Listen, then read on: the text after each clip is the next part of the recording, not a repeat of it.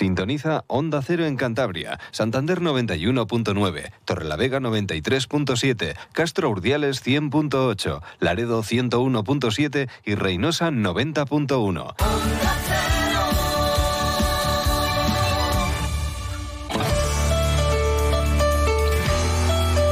Cantabria en la Onda. Deportes con Fran Diez. Onda Cero. Saludos, tiempo ya para la información deportiva de Cantabria, aquí en Onda Cero, con José Luis Julián en la realización técnica. Abróchense el cinturón porque llega un final de mercado de fichajes en el fútbol intenso. El Racing empató a uno el viernes ante Tenerife y si alguna conclusión sacamos de ese partido es que este equipo necesita refuerzos, que hace falta pues eh, más efectividad arriba, un atacante, que hace falta también gente en el centro del campo con más criterio de balón, aunque ya pudimos volver a disfrutar del colombiano Jürgen Eliting, y que hace falta muchas cosas. Mm, el mercado de fichajes se cierra mañana, día 31, a las 12 de la noche. Se han dejado ya olvidado esto de que cerrarlo a las 6 y cosas así, aunque ya saben que después se pueden seguir incorporando jugadores que no estuviesen con contrato, con lo cual ahora también hay ese truco de rescindir antes y dejar libre a un jugador para que se incorpore en cualquier momento si hay fichas libres. El Racing de momento no tiene ninguna ficha libre, aunque lo normal es que lo de Alfon se haga ya oficial. El Murcia acaba de hacer ahora mismo, acaba de anunciar que rescinden el contrato a Santi Jara, un racinguista, y esperemos que dentro de poco pues anuncien la contratación ya oficial de Alfon, no pertenece al Racing, era un jugador cedido por el Celta, con lo cual el Racing toca pues esperar, ¿no? Porque es una operación a, tres bandas. Quedaría una ficha libre y ya se ha completado. Les veníamos contando estos últimos días que el Racing estaba pues rastreando el mercado europeo en busca de un atacante, porque aquí en España lo que hay mm, no llegaba o decían que no, mm, no llegaba el Racing a compararse con, pues, bueno, con, las ofertas económicas que hacían otros equipos y cuando se igualaban, pues eh, recibían también una contestación rotunda de un no. ¿Por qué? Porque eligen pues, proyectos que están más arriba en la clasificación dentro de la misma categoría. Pues bien, ya tenemos delantero europeo que se va a incorporar al Racing en las próximas horas. Lo ha hecho oficial el club en el que estaba jugando, el Maribor de Eslovenia. Se trata de Roko Baturina, un delantero croata que pertenece al Ferenbaros húngaros y si parece una película de espías internacionales. Y evidentemente en el Maribor no estaba jugando, todo hay que decirlo, porque pues bueno, un jugador de más joven que él, tiene 22 años y mide un 87, un jugador de 20 años de la cantera del Maribor, pues la verdad que se estaba saliendo, llevaba ya en la recta final de temporada, mm, creo que eran 10 goles en 17 partidos, y él, ante la falta de minutos, pues había pedido salir. Pertenece al Ferenbaros, estaba en Turquía ahora haciendo una pretemporada invernal, ya que en Eslovenia está la competición parada, y se va a incorporar al Racing. Pues fichaje random, de estos que llaman ahora en las redes sociales. Sí, es verdad que ha sido internacional con Croacia desde que era cadete hasta la sub-20, pero es un jugador pues que no estaba jugando en la Liga de Eslovenia. Sus números esta temporada, pues en 27 partidos, 7 goles. Tienen en internet, en YouTube, pues algunas de sus mejores jugadas. Yo no sé si realmente mejor a Sekuga Sama o a Mateus Ayas. Siete goles en, en, 27 partidos. Es verdad que de esos 27 partidos, 8 eran de competiciones europeas y que hizo dos goles en la previa de la Champions, pues, ante equipos de, ligas muy, muy inferiores. Entre que llega, se adapta, aprende tres palabras en español y salta al campo, pues, pues es que casi casi han pasado tres o cuatro jornadas. Está claro que es una apuesta. El Racing sigue, sigue evidentemente, pues eh, sondeando futbolistas y rastreando el mercado tienen que salir más jugadores. Ahora, si, si llegan más, eh, y es que no hay plazos, es que termina mañana el mercado de invierno. Está por ver qué ocurre con Marco Camus, si sale o no cedido. Juan Pablo Boadilla, si se le rescinde o no el contrato, está lesionado el jugador. Todo el último día. Nos venía avisando Miquel Martija, el director deportivo, que iba a ser pues, cauteloso, que todo se da más, las opciones se, se abren en las últimas horas. Pero para hacer esto, pues no sé yo no entiendo nada. O sea, sí lo entiendo, pero desde luego mm, la efectividad que nos falta para marcar goles parece que también eh, pues escasea ¿no? a la hora de cerrar operaciones en el, en el mercado. José Alberto López, el entrenador del Racing, después del partido ante Tenerife, volvía a repetir ese discurso de que, bueno, lo que llegue, si llega para ayudar, al final es un relleno, es una apuesta. Rocco Baturina puede salir bien, pues ojalá. Es un jugador joven, por lo menos, 22 años pero no te va a salvar la temporada y tú te estás jugando todo, las habichuelas ahí, estás en la zona de abajo y necesitas gol ya. Un descenso ya sabemos lo que puede provocar en el Racing. Sería pues una auténtica debacle. Tres eh, veces consecutivas subir para volver a caer al fútbol no profesional. Pues es tremendo. Escuchamos a José Alberto hablar del mercado cuando le preguntábamos el viernes y se aferra a eso. Con lo que hay tiene que dar para conseguir la permanencia. Si llega algo. Esto suena a una operación de hacer por hacer. Encima un jugador cedido del Ferenbaros húngaro que está en Eslovenia sin jugar no sé. Si alguien lo ve bien, pues, pues que, que, lo diga en el, estadio. En el tema del mercado, insisto una vez más, eh, evidentemente cada partido que pasa eh, conozco mejor a los jugadores que tenemos, la plantilla que tenemos y estoy muy tranquilo con la plantilla que tenemos. Estoy súper tranquilo. Veo a jugadores que están haciendo un esfuerzo, que están súper comprometidos con, con el Racing y eso es lo que me tranquiliza. Eh, alternativas, bueno, pues está Miquel estudiando todas las posibilidades de intentar mejorar la plantilla y nosotros, pues en función de esas alternativas, lógicamente trabajamos en equipo y, daremos nuestra opinión. Pero eh, el, el, objetivo final dependemos de, de los jugadores que hoy teníamos aquí y si viene alguien a ayudar, pues bienvenido. Pero dependemos de los jugadores que tenemos aquí, de ver que todavía siguen creciendo, siguen mejorando y, dan su mejor versión. Pues con lo que hay tiene que dar, porque hombre, Rocco Baturina, este delantero croata, pues puede aportar algo, pero desde luego nadie en su sano juicio se aferraría a él de cara a conseguir una permanencia en segunda división no sé, si es que hasta dar algún minuto a Jeremy, el delantero del Rayo Cantabria, que es también internacional en categorías inferiores con España, parece más lógico, eh, entendiendo también que es un futbolista muy joven, 17 años, que está muy verde, que esta apuesta. Pero bueno, mm, del partido del viernes, ahora entramos a analizarlo. Estuvo realmente mal el Racing. Hay que dar por muy bueno el punto conseguido porque si uno de los dos equipos mereció ganar, ese fue el Tenerife, más allá de, del golazo de Íñigo Vicente en un error eh, clamoroso de, del conjunto canario. José Alberto dice que faltó valentía, con balón y sin balón. Creo que partido muy igualado. Eh, cuando peor estábamos es cuando, cuando viene nuestro gol. Y creo que cuando estábamos eh, bien en el partido de la segunda parte, pues viene su, su gol. Eh, son cosas que, tiene el fútbol, pero eh, para salir de la situación y para cumplir el objetivo, lo que tengo claro es que el equipo debemos de ser más valientes con balón y sin balón. Eh, con balón tenemos que conseguir ser un equipo más dominador, ser un equipo que, que enlace más pases, encontrar a nuestros jugadores ofensivos en mejores condiciones y sin balón, pues la jugada del gol hay que repetirla más veces. Pasar de bloque medio a bloque alto, el bloque alto ser intensos, ser agresivos y si conseguimos eso vamos a estar en el camino y creo que estamos en el camino. Pues el camino está lleno de, espinas y de obstáculos y no sé yo si este Racing va a ser capaz de, de superarlos. Yo sigo con un cabreo tremendo con este segundo fichaje invernal porque es que no hay por dónde cogerlo. José Ramón Moncaleán, ¿qué tal? Buenas tardes. Hola, buenas tardes. Y yo era muy escéptico con el mercado. Ya sé lo que es encontrar un delantero en el mercado español, los noes que te llevas, que estás eh, buscando en Europa, pues un delantero. Pero hombre, mm, Rocco Baturina, 22 años, 1,87, Liga de Eslovenia, no está jugando, se quiere ir de allí, cedido por el Ferenbaros porque ha salido un chaval de 20 años que está marcando goles eh, constantemente, y pues hombre, ficha al que está marcando goles y que está jugando de titular, no, no al que no juega. Eh, hombre, pues eso, puede ayudar, puede aportar, pues seguro, pues eh, puedes completar la plantilla como quieras, pero yo creo que el Racing lo veníamos hablando las últimas semanas, de fichar, ficha algo que sea titular y que aporte, que te dé un salto. Si es uno, pues uno, si no es ninguno, pues ninguno, pero estas apuestas así ahora en el mercado de invierno, entre que llega y aprende a decir hola en español y cuatro cosas, aunque sea balcánico, que aprenden rápido, si es que han pasado ya cuatro o cinco semanas. Esa es la lógica, ¿no? La lógica dice que, que para firmar algo tienes que firmar algo mejor de lo que tengas y eso eh, te lo marca la trayectoria futbolística del, del, jugador, ¿no? En este caso, pues la verdad es que eh, es desmoralizante, ¿no? Firmar un jugador así es mejor no firmar nada. pues, eh, señores, no hemos encontrado nada, no tenemos dinero, no no sé qué, y nos lo vamos a jugar con el crío que tenemos aquí en la selección sub-19. Sí, lo peor es que dinero hay.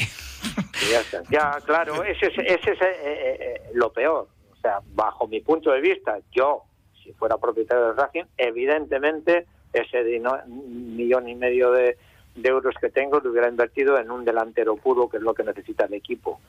Delantero puro, delantero que, que me aportara en la definición, que es lo que necesita este equipo, independientemente de otra serie de aspectos ¿no? que tienen que mejorar, como, como es lógico. Yo del partido del viernes, conclusión, es que hacen falta refuerzos. Es que veías como Enrique Gallego solucionaba toda la salida de balón del Tenerife eh, con juego directo y como el pobre Mateus, que es más un segundo punta, pues no ganaba un balón por alto de ese juego directo y que luego arriba pues tienes lo que tienes, entre otros muchos problemas que volvió a mostrar el equipo, que es normal. Tú has cambiado de entrenador, puedes mejorar algo, pero al final el cauce del río vuelve, vuelve otra vez a ser el mismo en cuanto pasa esa subida.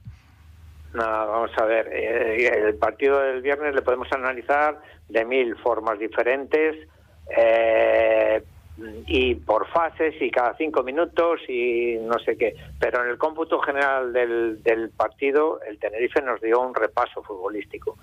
O sea, como equipo, como tal, y merecieron ganar, merecieron llevarse el partido. El gol que les anularon fue legal, total y absolutamente. Tuvieron dos ocasiones más clarísimas de gol y bueno, pues nosotros eh, tuvimos el, acierto, vamos a dejarlo ahí, de meter la que tuvimos, eh, que la propiciaron ellos mismos. Entonces, pues si partimos de la realidad, pues eh, la verdad es que la cosa está bastante complicada porque hemos retrocedido en esa evolución que parecía que tenía que había tenido el equipo con, con José Alberto, pues la verdad es que hemos retrocedido no esto en estos dos últimos partidos y estamos eh, teniendo, cometiendo los, los mismos errores que estamos cometiendo en la fase del anterior entrenador, ¿no? Mm. Sí. Entonces, bueno, lo positivo de esto, pues hay algo positivo también, aparte del refuerzo del otro, de no sé qué, que eso es, ya hemos comentado que es bajo nuestro punto de vista eh, negativo, es que el propio entrenador, José Alberto, en este caso está reconociendo los errores que están cometiendo. Si consiguen eh, que la línea de trabajo sea a corregir esos errores y de alguna manera, un tanto por ciento, pues los consiguen paliar, pues ya hemos adelantado algo, ¿no? Sí, también es una cuestión de confianza. Vimos muchas veces a Miquel Parera eh, decir a sus compañeros, mm, adelantaros que voy a sacar el largo mientras esperaban pues ese saque en corto y, que no tienen esa confianza para sacar el balón jugado de atrás o que quizás el Tenerife que tampoco ha apretado tanto arriba pues pues no les dejaba ¿no? y volvimos a ver un Racing pues con muchísimos problemas a la hora de, jugar sí sí yo creo que les faltó pues ese ese atrevimiento que, hay que tener ese eh, eh, eh, digamos que, que intentar con la posesión eh, ser más atrevidos, ¿no? Eh, asociarse, eh, progresar con la posesión para dar tiempo al equipo. Claro, si juegas en un, en un bloque bajo y luego mm, coges la pelota, la pierdes o la desplazas o etcétera, largo, pues, pues no das tiempo a que, a, que la ubicación en el terreno de juego sea la adecuada para llegar con, con situaciones favorables al área adversaria, ¿no?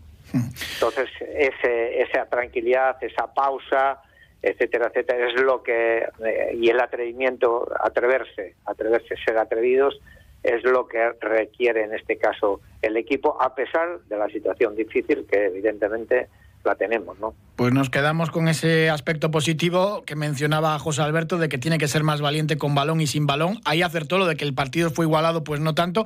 Y a ver qué sorpresas tenemos de aquí al cierre de mercado mañana a las 12, después de este delantero croata, Rocco Baturina que alguna sorpresa más seguro que, que, tenemos. Esperemos que sea más positiva o al menos jugador que sea ya con una experiencia en, segunda división y que sea pues un jugador que pueda aportar más ya ahora mismo actualmente en la categoría y que no sea pues bueno una apuesta de estas internacional, que sabemos lo que es, que es muy difícil también adaptarse y llegar al fútbol español así y empezar a rendir, y más cuando no estabas ni jugando en la Liga de Eslovenia o que estás en Turquía haciendo una pretemporada y que te quieres ir porque no tienes minutos en el Maribor. Pues difícilmente vas a tener minutos en la segunda española. José Ramón Moncaleán, muchísimas gracias como siempre. Buenas tardes, un abrazo. Y nos vamos a ir hasta Tenerife a ver cómo vio el partido del viernes Yendi Hernández. Seguro que cabreado con el árbitro, porque bueno, es verdad que, el equipo canario, el equipo chicharrero mereció, mereció más, pero bueno, al final así es el fútbol y empate uno. Yendi, ¿qué tal? Buenas tardes. ¿Qué tal, Fran? Muy buenas. Un saludo a los oyentes de, de Onda Cero. Y eso que igual se van a enfadar contigo porque, claro, me vas a hablar de atraco arbitral y todas estas cosas, ¿no? bueno, eh, atraco no, pero hay un error importante en el gol de Enrique Gallego. Todavía estoy buscando la, la falta del delantero del Tenerife. Tiene ganada la posición. Eh, lógicamente son acciones en las que el defensor va hacia atrás y ya no se puede impulsar. Lo único que puede hacer es buscar la falta. Y Enrique Gallego, que precisamente es un jugador de hacer, bueno, en momentos puntuales ha sido el, el futbolista de segunda división con más faltas sancionadas, ¿no? Y porque siempre va al choque, ya vemos cómo juega, siempre va al límite y pero fue quizás en su salto más limpio del partido, donde precisamente le señalan esa acción. Bueno, un error arbitral importante. También es verdad que con anterioridad, por ejemplo, Iván Romero eh, había cometido el, delantero del Tenerife una acción ahí de, entrar un poco feo en el círculo central en el arranque de partido y ahí el árbitro también se, se lavó las manos pero más allá en ese, de ese gol anulado, bueno, que el árbitro en directo no lo puede apreciar, de acuerdo, pero no haya una corrección del VAR, y decir que sencillamente pues fue gol legal, típico salto entre dos, una acción de fútbol, tal y como decía Ramis en sala de prensa, ¿no? Un salto limpio donde el delantero está mejor situado, el defensa tiene un poco perdida la jugada y nada más, ¿no? Bueno, sí, pudo marcar el partido de alguna manera, en este caso esa acción arbitral, poco creo que sea eh, excesivamente determinante en el sentido que, bueno, efectos reales fue un partido igualado, eh, por momentos incluso tendió a ser un corre-calle muy intenso, los dos estaban jugando bastante y, se notaba. Y para el Tenerife, que venía de ganar en Cartagena, eh, tal y como se puso el encuentro en la segunda parte, con, esa lluvia intensa, incluso granizo, pues al final de alguna manera empate contra un rival directo y, y a intentar seguir ganando en casa para el equipo canario. Me alegra que digas lo de rival directo porque yo vi a un Tenerife también eh, muy superior y en ese intercambio de golpes, en ese correcalles en la segunda parte, tuvo las de ganar el, equipo canario. ¿eh? Hay plantilla ahí para, para estar mucho más arriba. Sí, sí, un poco esa lectura también coincido, Frank, que nos deja el partido. Sí estaba dando la sensación de que el Tenerife, por calidad, por presencia, por actitud, eh, con el 0 a 0 hasta el error de, de Aitor Sanz, el error propio en ese balón ahí en horizontal, pues evidentemente estaba siendo mejor, llegando con los laterales, eh, José Ángel jurado muy bien en el centro, jugando en corto, en largo, con las diagonales, y el Tenerife la verdad es que estaba llevando el, el peso del partido, incluso las ocasiones, eh, exigiendo bastante, ¿no? En este caso a a, la portería también del conjunto cántabro y, incluso la segunda parte en ese tramo de calle le faltó al Tenerife un poquito de finura, un poquito más de, de visión en el último pase, ¿no? Tanto Sashua como el Zorrilla, quizás con Enrique Gallego, que hizo un buen partido, que venía un estado de forma, habíamos dicho, bastante irregular, y al margen del gol anulado, que suele desluce, pero en cuanto a descarga, no estuvo tan pendiente del tema de chocar y, de hacer faltas a Gallego como en otros partidos, y, anduvo bastante bien. Tenerife que, que hizo un partido completo, que por momentos lo pudo ganar, pero también es verdad que, el portero, que, que Juan Soriano, pues no estaba teniendo un día acertado, bien fuera por las condiciones pues, en las que se enfrentó el partido con el tema de la lluvia o por falta de autoconfianza, pero vimos que cada ocasión en la que el Racing, algún centro, algún remate, algún disparo, pues el portero del Tenerife, un portero sobrio, que es un portero sólido, estaba dando sensaciones inestables y eso también estaba quitando un poquito de, seguridad al equipo, ¿no? Así que, que bueno, eh, sí da la impresión efectivamente que Tenerife tiene de plantilla para un punto más, con futbolistas como, como Corredera, como Sashua, que incluso en la segunda parte el mensaje de Ramis es ir a ganar el partido con estos dos jugadores más creativos, y Iván Romero, el autor del tanto, seguido por el Sevilla, un delantero muy versátil, muy interesante, rápido, está haciendo un buen año, y después, claro, mantiene el, el bloque, la estructura de la temporada anterior, como el defensa Sergio González, como José León, el propio Aitor Sanz, futbolista pues veteranísimo ya dentro de la categoría, y ahora lleva siete partidos consecutivos sin perder el Tenerife. Y, pero de momento con cinco empates, ¿no? que siempre en esta categoría engaña. Pero es la realidad también que ahora mismo el partido contra el Racing se veía de Canarias como un partido peligroso. Un partido peligroso porque el Tenerife se podía quedar prácticamente donde ha estado todo el año, un poco bordeando esa zona roja de, de descenso y por lo tanto, bueno, más allá de las ocasiones, más allá del gol anulado, firmar tablas no se ha visto tampoco de, de forma tan negativa en Canarias. Sí, sí, salió más reforzado quizás el Tenerife con ese, con ese punto y el Racing, pues bueno, dejó peores sensaciones. Eh, lo que mencionaba el Soriano, llegó a resbalarse incluso el portero en alguna ocasión. Me estaba acordando de los aficionados canarios, que hubo bastantes eh, seguidores del Tenerife, unos 100, que siempre vivirán por aquí, muchos de la Universidad de Cantabria, que están estudiando y demás, que sufrieron además pues adversidad meteorológica, ¿no? Con la lluvia, con, con, el granizo incluso también y muchísimo frío en el, en el Sardinero. Pero ahí están. En todos los campos siempre tiene sus seguidores el Tenerife. Sí, un buen detalle el que comenta. Es la Peña Ibérica, no, lo explico muy rápido, es un colectivo que se creó hace pocos años y que aglutina aficionados canarios en, en tierras peninsulares y que incluso, pues bueno, eh, alquilan, reservan autobuses y desde diferentes puntos pues se conectan, eh, tienen como una, bueno, sí, es una peña, ¿no? Eh, está formalizada y por lo tanto es, es, muy raro, ¿no? Ver el partido en el que no haya mínimo, mínimo, mínimo, pues, medio centenar, 60, 70 personas en este caso apoyando al Tenerife. Eh, bueno, era un viaje que gustaba. Yo recuerdo, por ejemplo, aquellos años de pandemia, incluso, o el año de la pandemia, que iba a coincidir un partido también del Tenerife en el Sardinero que se iba a desplazar eh, bastante afición. Y bueno, por ejemplo, la temporada pasada, en el, la segunda vuelta, incluso más o menos a, la, a estas alturas ya, eh, en adelante, era habitual ver 400, 500 espectadores del Tenerife en algunos campos. Recuerdo, por ejemplo, en, en Alcorcón o en algún viaje que es así eh, quizá más asequible. En Burgos también hubo mucha gente. Eh, bueno, entonces, sí, de alguna manera siempre arrastra, ¿no? Siempre arrastra y lo que tú decías también. Al final, gente que está, bueno, fundamentalmente estudiantes, ¿no? Pero también gente que, que trabaja, por lo que sea, por las circunstancias de la vida, que vive fuera y que, bueno, ha cogido esa buena costumbre del Tenerife de alguna manera un poco más organizada pues formalizar esa peña ibérica y que estén coordinados y que cada 15 días busquen la manera de, de animar al equipo. También el club, a efectos de precios de las entradas y aspectos de logística, el Tenerife pues echa un cable y bueno, es una manera también de salvar la insularidad, ¿no? De salvar esa esa lejanía que caracteriza a los equipos canarios, tanto a Las Palmas como, como al Tenerife. ¿no? me has dicho nada de que el árbitro también perdonó la expulsión a Íñigo Saimaza por eh, lo de cambiarse las botas, que tuvo problemas, y eso que el Tenerife también se llevó unas cuantas tarjetas amarillas, pero algún jugador canario tuvo que ser expulsado también. El árbitro, estamos viendo en esta categoría fatal el colectivo arbitral, con muy malas actuaciones, y es que el VAR lo empeora muchas veces. Bueno, es un partido francamente desafortunado desde mi punto de vista. Eh, no estaba acertando prácticamente nada. Tenerife acaba con 22 faltas sancionadas y son muchísimas faltas. No creo que el equipo el, el equipo canario sea un partido tan duro. Y luego eh, el tema de las decisiones. Bueno, sí, sí, sí dio caña, ¿eh? Fue de los más duros que he visto esta temporada en el sí. Sardinero, ¿eh? Bueno, puede ser, no lo sé. El, el equipo, es, claro, desde mi punto de vista, es que Rami siempre plantea los partidos así, muy al límite, al choque fuerte y te digo que por sensaciones no me pareció, también el partido se puso muy pesado, ¿no? Cuando el, el, campo está así, es cierto que, por ejemplo, en el tramo final hay una entrada bastante desmedida, por ejemplo, de Buñuel, que acaba provocando incluso una lesión, ¿no?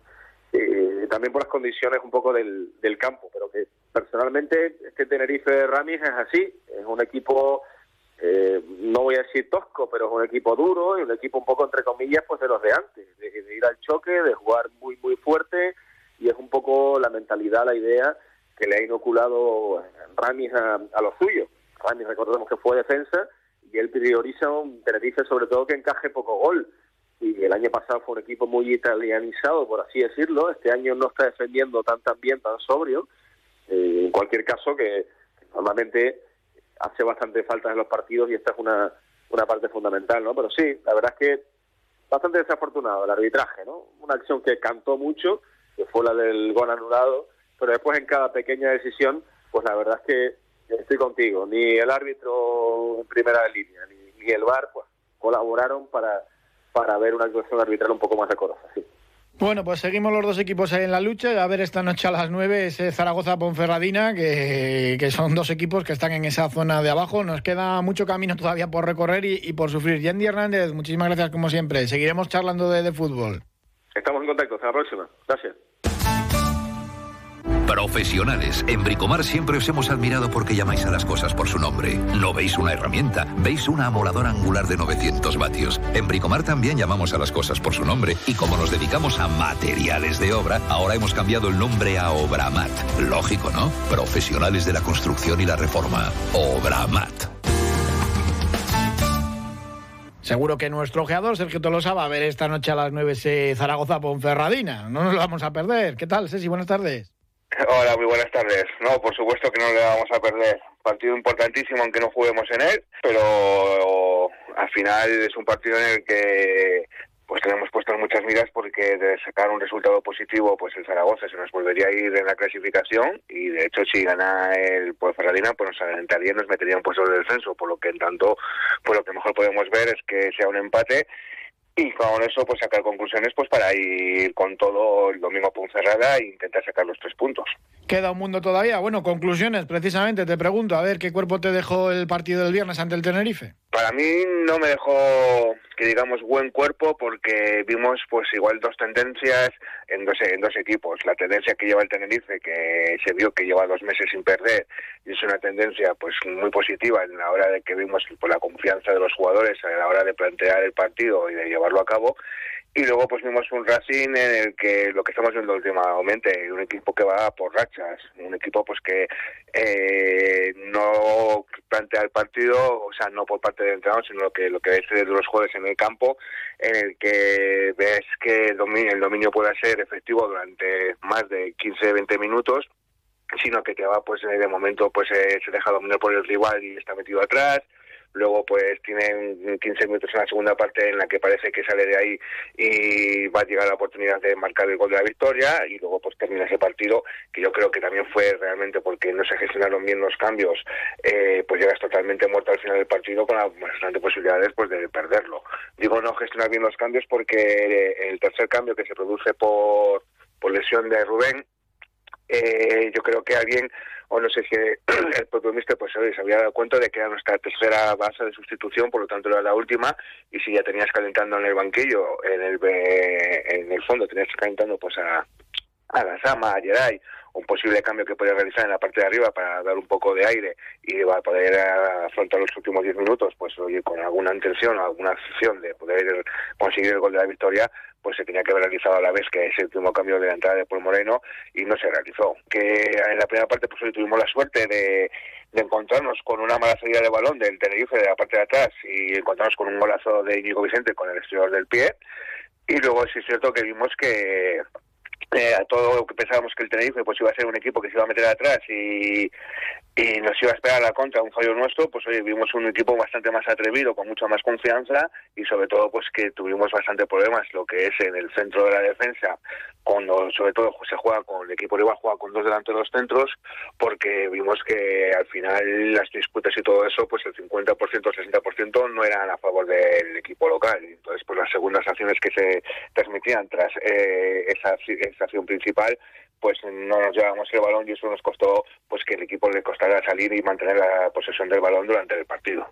Se generó muy poco fútbol, faltó gol arriba y atrás pues esos errores. La verdad que las sensaciones no, no fueron nada positivas y Miquel Parera pues salvó al equipo también y seguramente dos puntos. Al final, por el cómputo, pues haces que la primera parte eh, tuvimos eh, por el gol que fue un fallo defensivo de ellos, o sea, la ocasión viene provocada pues por una acción mala de, ellos. Nada más empezar el partido pues tuvo una de Rubén de, de Borja Garcés que se le fue arriba, Luego tuvieron un contraataque por también una mala salida de balón del Racing en la que Rubén, en la que Germán vuelve a fallar.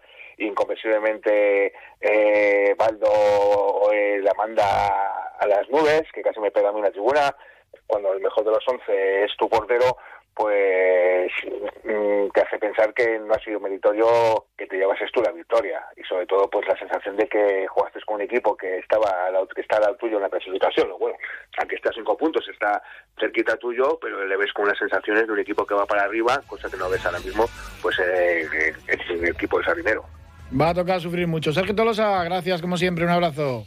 Un abrazo Fran. Muchas gracias. Gracias también a ustedes. Mañana más deporte aquí a la misma hora. Un saludo